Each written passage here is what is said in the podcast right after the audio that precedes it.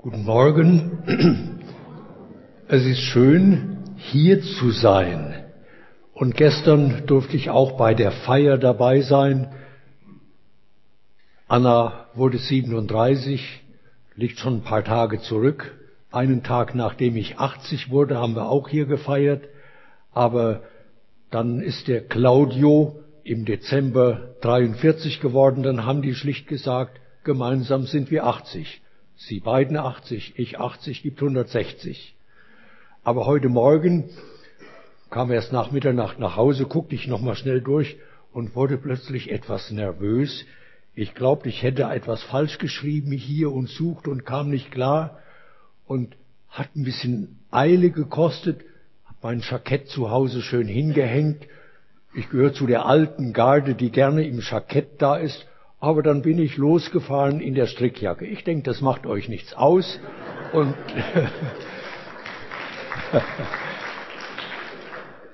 ja, es soll heute gehen um das Thema Gott wünscht dich in seiner, Name, äh, in seiner Nähe. Wir haben hier so wunderbare Lieder gesungen. Liebe, die alles riskiert. Ich weiß, Christus nimmt mich nimmt dich an. Kannst du dir das auf der Zunge zergehen lassen? Kannst du das kapieren? Kannst du das empfinden? Kannst du das äh, dein Leben erfüllen lassen? Du bist von Gott geliebt. Verdient haben wir es nicht. Ich jedenfalls nicht. Ich möchte zu diesem Thema aus Epheser 1 die Verse 3 bis 14 lesen werde sie allerdings jetzt nicht vorlesen.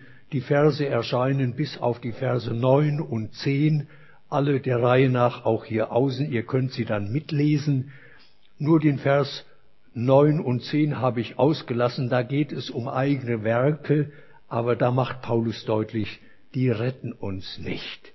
Aber wenn wir sie denn tun, dann nur deshalb, weil Gott sie schon vorbereitet hat, damit wir sie tun können. Also auch das wäre nicht Leistung.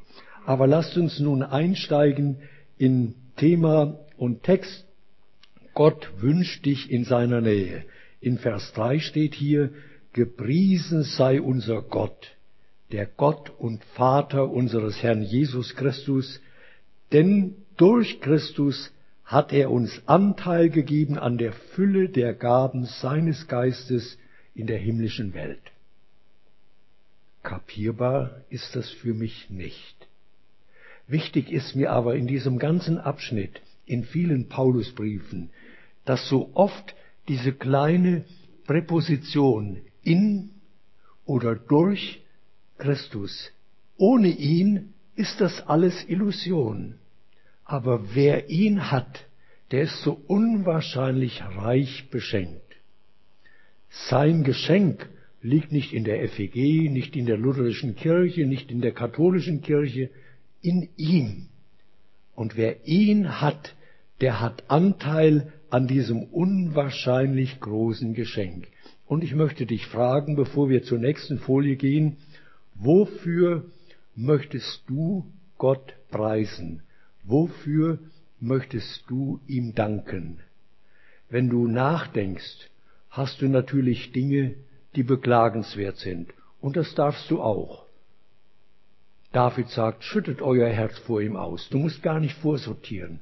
Aber vergiss nicht zu danken.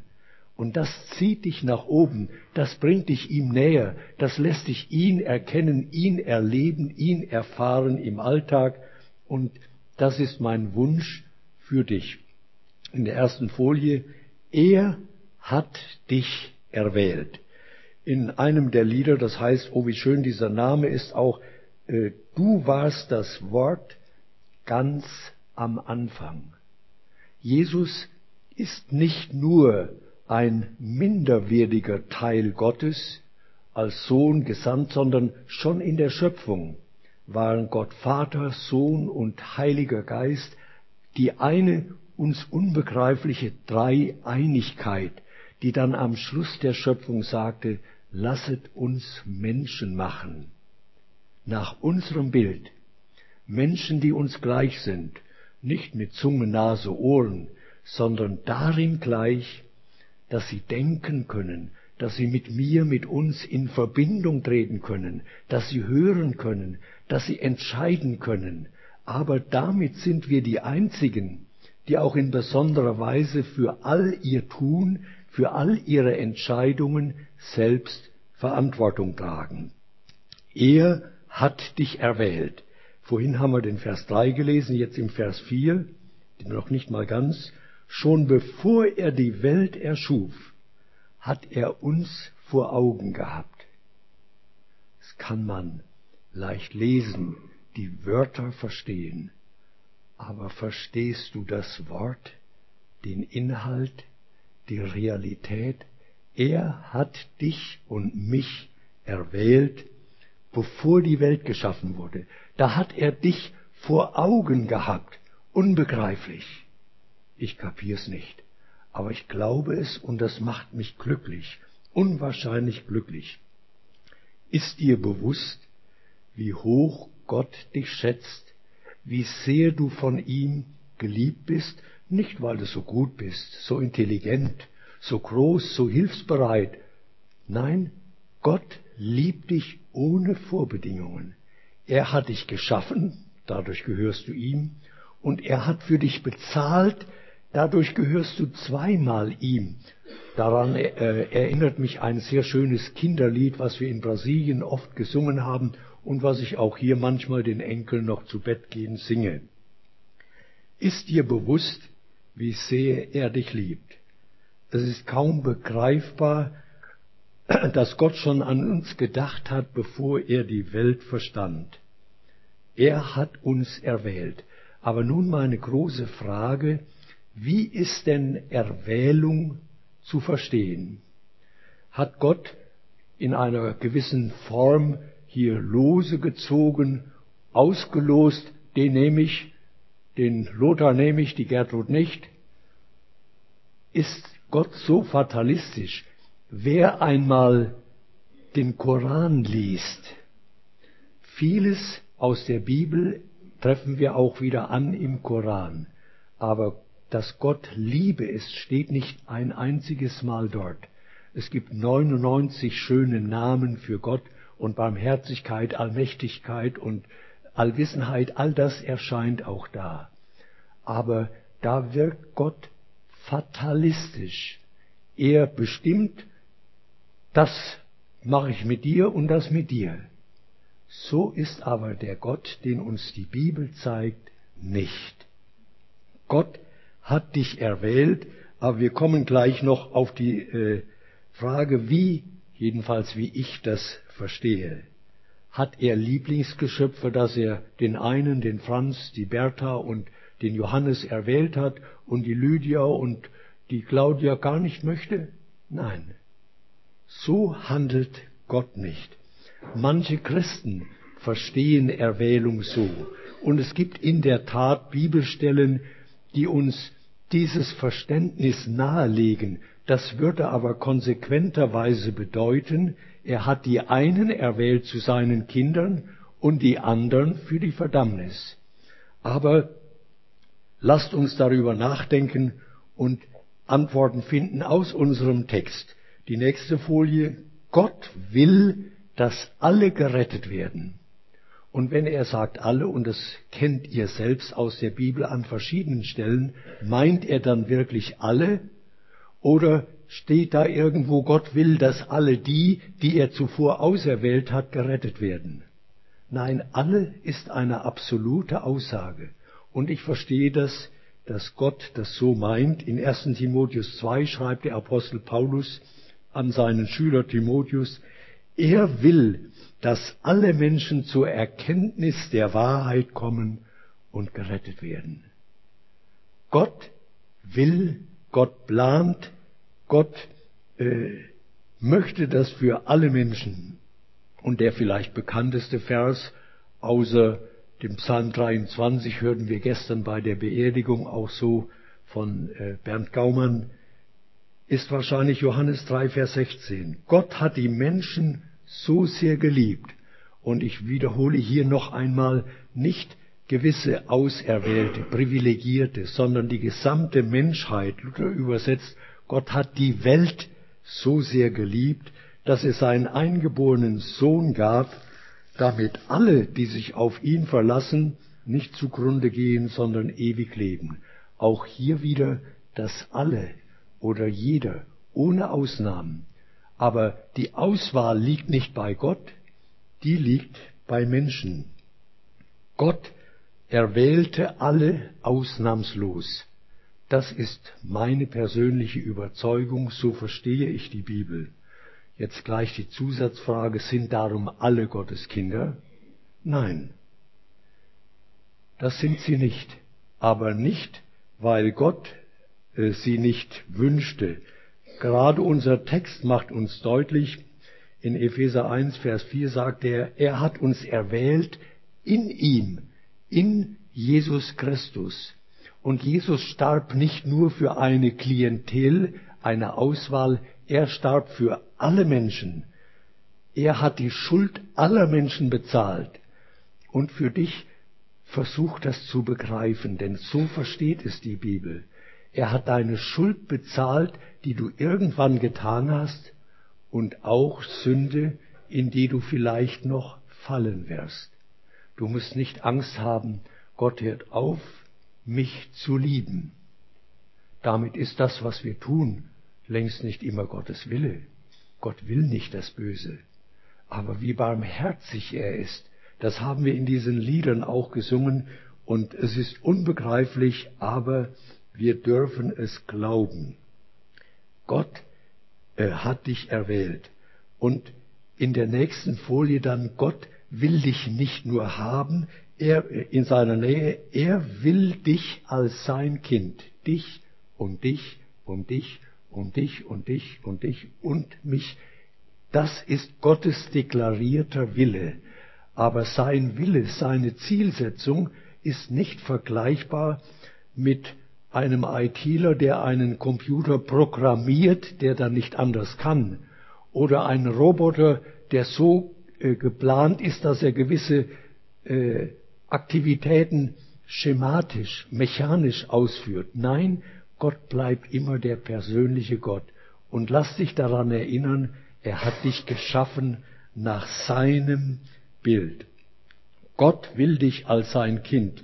In den Versen 5 und 6 lesen wir dann, aus Liebe hat er uns dazu bestimmt, seine Kinder zu werden. Durch Jesus Christus und im Blick auf ihn. Das war sein Wille.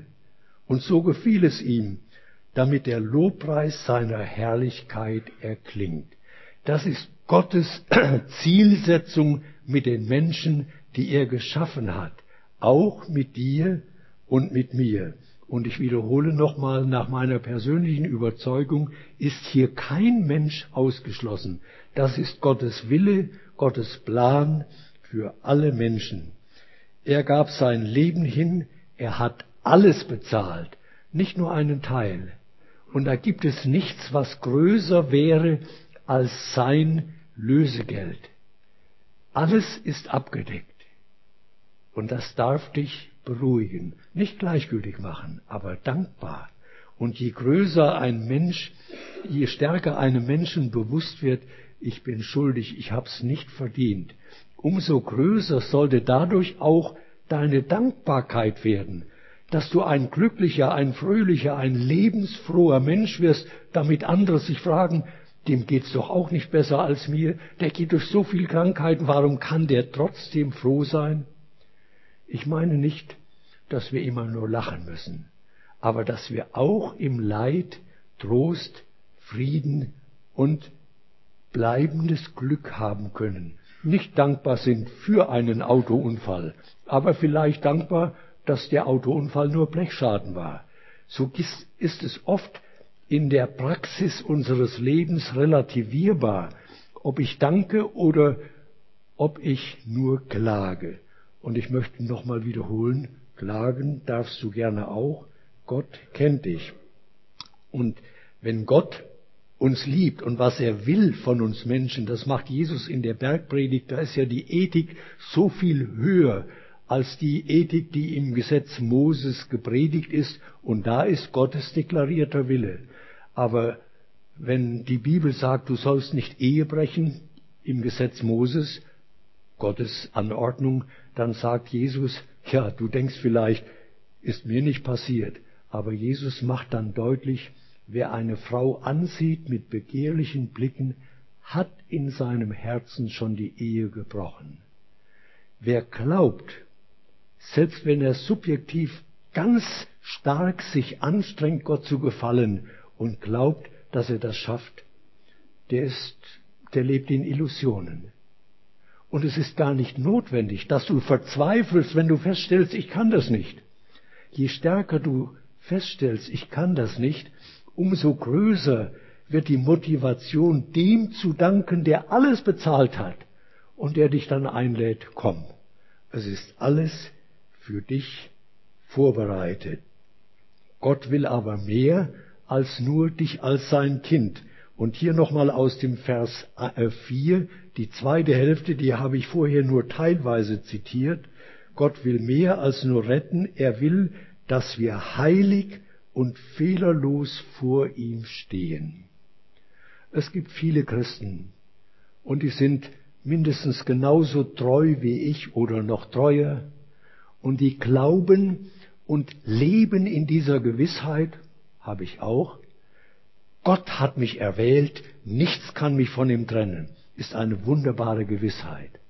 Aber die denken dann, ja, das ist Gottes Zielbeschreibung, Gottes Zweckbestimmung, Gottes Prädestination, seine Festlegung für mein Leben. Und freuen sich, dass sie Gottes Kind sind, aber denken nicht daran, in diesem Willen steckt auch, er will, dass wir heilig und fehlerlos sind. Und wenn wir dann Realisten sind, hört es auf mit Stolz, hört es auf damit, uns über anderen zu, äh, zu stellen. Dann können wir nur demütig und unbegreiflich dankbar sein. Die nächste Folie. Nur in Jesus Christus gibt es Rettung. Eine Binsenwahrheit für alle lebendigen Christen, aber ich denke auch gerade in diesem Text, Epheser 1, der macht es so deutlich. Hier äh, steht, und ich zitiere diesmal nach Luther, in ihm haben wir die Erlösung durch sein Blut, die Vergebung der Sünden in ihm, nicht außerhalb von ihm, nicht in irgendeiner Kirche. Es gibt keinen Priester, keinen Pfarrer, keinen Missionar, der retten könnte. Aber jeder von uns kann Werkzeug sein, die Rettung einem anderen zu vermitteln. Aber der Retter, der Erlöser ist immer nur Jesus Christus. An ihm vorbei gibt es nicht. Er hat alles bezahlt. Aber der, der will, dass wir nicht nur unseresgleichen lieben. Jesus fragt, wenn ihr nur die liebt, die euch auch lieben, was tut ihr da besonders? Das tun auch die Kriminellen. Ich aber sage euch, liebet eure Feinde, betet für die, die euch verfolgen, segnet die, die euch verfluchen. Da merken wir, hier geht es über menschliches, wohlgeplante Wünschen hinaus. Hier handelt Gott. Und er kann das. Er kann das auch durch dich. Du kannst es nicht ohne ihn, ich auch nicht. Aber er will das schenken. Aber der, der mir sagt, ich soll jeden Muslim, jeden Shinduisten, jeden Buddhisten und jeden Atheisten lieben, der macht andererseits absolut deutlich, Johannes 14, Vers 6, ich denke, die meisten von uns kennen auch diesen Vers auswendig, da sagt Jesus, ich bin der Weg und die Wahrheit und das Leben. Niemand kommt zum Vater, wenn nicht durch mich. Da ist der Absolut, da gibt's keine äh, Interpretationsfragen, das kann man glauben oder nicht glauben.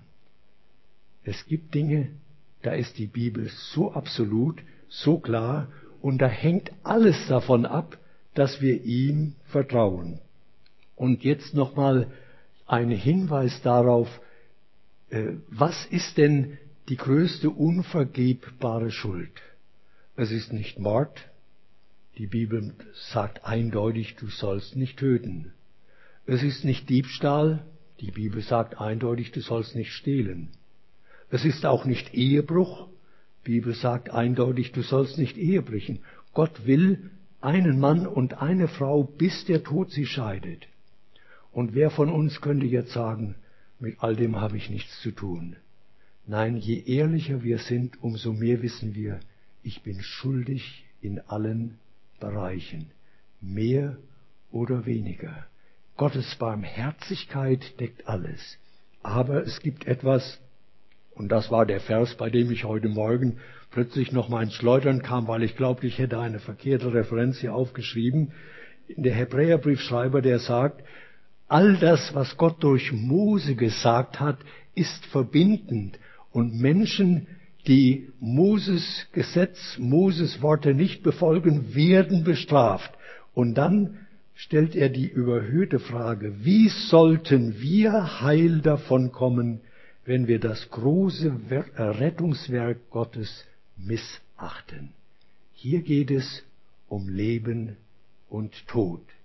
Das ist nach meiner Überzeugung die größte Schuld, den abzulehnen, der alles für dich tat. Das ist Gottes Liebe. Wie groß muss Gottes Liebe sein? Unbegreifbar, aber es ist wahr. Er hat alles für dich bezahlt. Und hier in dem Vers 8 in unserem Text steht, in seiner überströmenden Güte schenkt er uns Einsicht und ließ uns seine Wege erkennen. Wisst ihr, wenn es ein Vorrecht gibt für uns Christen, dann nicht nur das, dass Gott uns erwählt hätte und nicht die anderen. Ich sage noch einmal nach meiner festen Überzeugung, Gott hat ausnahmslos alle Menschen, die Menschheit erwählt. Aber viele nehmen die Erwählung nicht an. Aber worin wir bevorzugt sind, nur die, die sein Wort kennen, die Jesus kennen, denen schenkt er die Einsicht, die haben das kapiert, weil sie sein Wort gelesen haben und ließ uns seine Wege erkennen. Und weil du und ich von dieser Einsicht wissen, ist es auch an uns, das anderen Menschen weiterzusagen. Denn Gott möchte, dass die anderen auch erfahren, die sind auch geliebt. Aber wie wollen sie es wissen, wenn sie niemand haben, der es ihnen sagt? Die nächste Folie. Hier geht es jetzt um Auswirkungen, um Konsequenzen. Wer Jesus hat, auf den wartet ewiges Erbe. Das ist wieder so unbegreifbar. Erbe ist ja auch bei uns im Alltag etwas, wofür wir nicht gearbeitet haben. Das ist das, was Eltern ihren Kindern hinterlassen, was sie erwirtschaftet haben, oft mit sehr viel Eifer, mit sehr viel Arbeit, mit viel Anstrengung, manchmal auch mit sehr viel Krips und manchmal mit Glück. Aber die Kinder, die es erben, haben nichts dazu getan. Und so ist es auch mit Gottes Erbe, mit der Ewigkeit, die wir erben dürfen. In Vers 11 steht hier, durch Christus haben wir Anteil bekommen am Erbe. Und ich äh, weise hier nochmal darauf hin, er sagt nicht, durch Christus werden wir einmal Anteil bekommen. Du bist jetzt schon Erbe. Du nimmst zwar das Erbe erst an, wenn du hinkommst, aber Niemand kann es dir wegnehmen und das macht er auch deutlich. Dazu hat Gott uns von Anfang an bestimmt, nach seinem Plan und Willen, er, der alle Dinge bewirkt.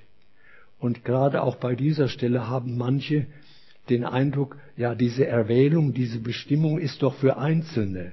Ich sage, was ich glaube, wie ich die Bibel verstehe, dass Gott alle Menschen geliebt hat, dass er will, dass alle verloren gehen, dass niemand, äh, dass niemand verloren geht, dass äh, alle gerettet werden. Und dieses alle, diese absolute Aussage macht mir deutlich, entweder glaube ich, dass das stimmt, oder ich glaube es nicht. Da sind wenig, weniger relevant äh, Bibelstellen, die ich anders verstehen könnte. Ja, du bist erwählt, aber an keiner Stelle sagt Gott, die anderen sind nicht erwählt. Aber die Erwählung ist in Jesus Christus. Darum nur der, der Jesus hat, ist gerettet. Und in der nächsten Folie, und da frage ich mich und frage dich, wie ist das in deinem Leben? Wie zeigt sich die Realität gerettet zu sein. Das macht froh und dankbar. Und hier einfach unkommentiert drei Thesen. Wir können nichts zu unserem Heil beitragen. Es ist ein Geschenk, ein Geschenk der Gnade Gottes und Geschenk ist immer unverdient. So haben wir allen Grund zur Freude. Und es würde mich freuen, wenn wir entdeckten, auch wenn wir das längst wissen, aber wenn wir es existenziell erfassten, die Freude füllt mein Herz, weil ich allen Grund dazu habe. Ich bin geschenkt, beschenkt. Und je echter diese Freude ist, umso größer und umso glaubhafter wird unser Leben für die, die draußen sind. Und auf diese Weise können wir einen Anreiz sein, für Menschen doch auch Jesus kennenzulernen. Und damit es nicht verkehrt verstanden wird, es geht nicht darum, dass wir so tun, als seien wir vollkommen. Das überzeugt niemand. Da würde man sagen, ich glaube mit Goethe, man spürt die Absicht und ist verstimmt.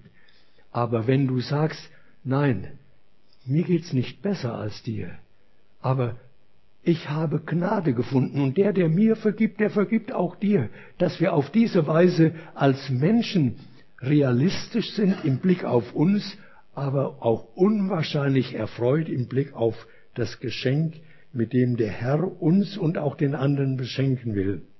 Und ich sagte nochmal, je aufrichtiger die Freude ist, umso ansteckender wird auch unser Glaube. Und das möchte er.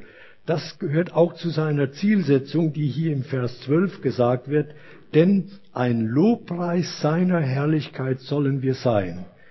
Wir alle, die wir durch Christus von Hoffnung erfüllt sind. Für mich ist es schon von Jugend aus eine Frage geworden oder äh, ich habe es vielleicht von anderen zuerst auch gehört, dass hier deutlich wird, mehr als etwas zu seiner Ehre zu tun, zu sagen oder zu singen, geht es darum, dass wir etwas sind zu seiner Ehre.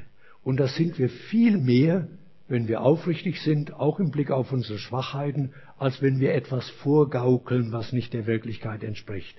Aber auch mit der Aufrichtigkeit, wenn ich merke, wie schwach, wie fehlerhaft ich bin, ist die Freude umso größer, dass er mich trotzdem liebt. Unbegreiflich. Aber das ist wahr. Und ich frage hier nochmal, wie sehr erfüllt äh, die lebendige Hoffnung dein Leben? In welchem Maß ehrt dein Leben Jesus Christus?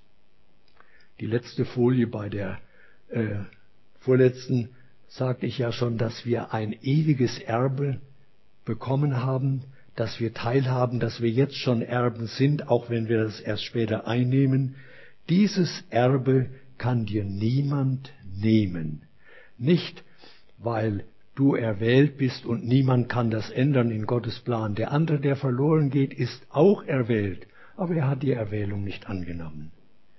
Wer Jesus annahm, in dem wohnt er durch den Heiligen Geist.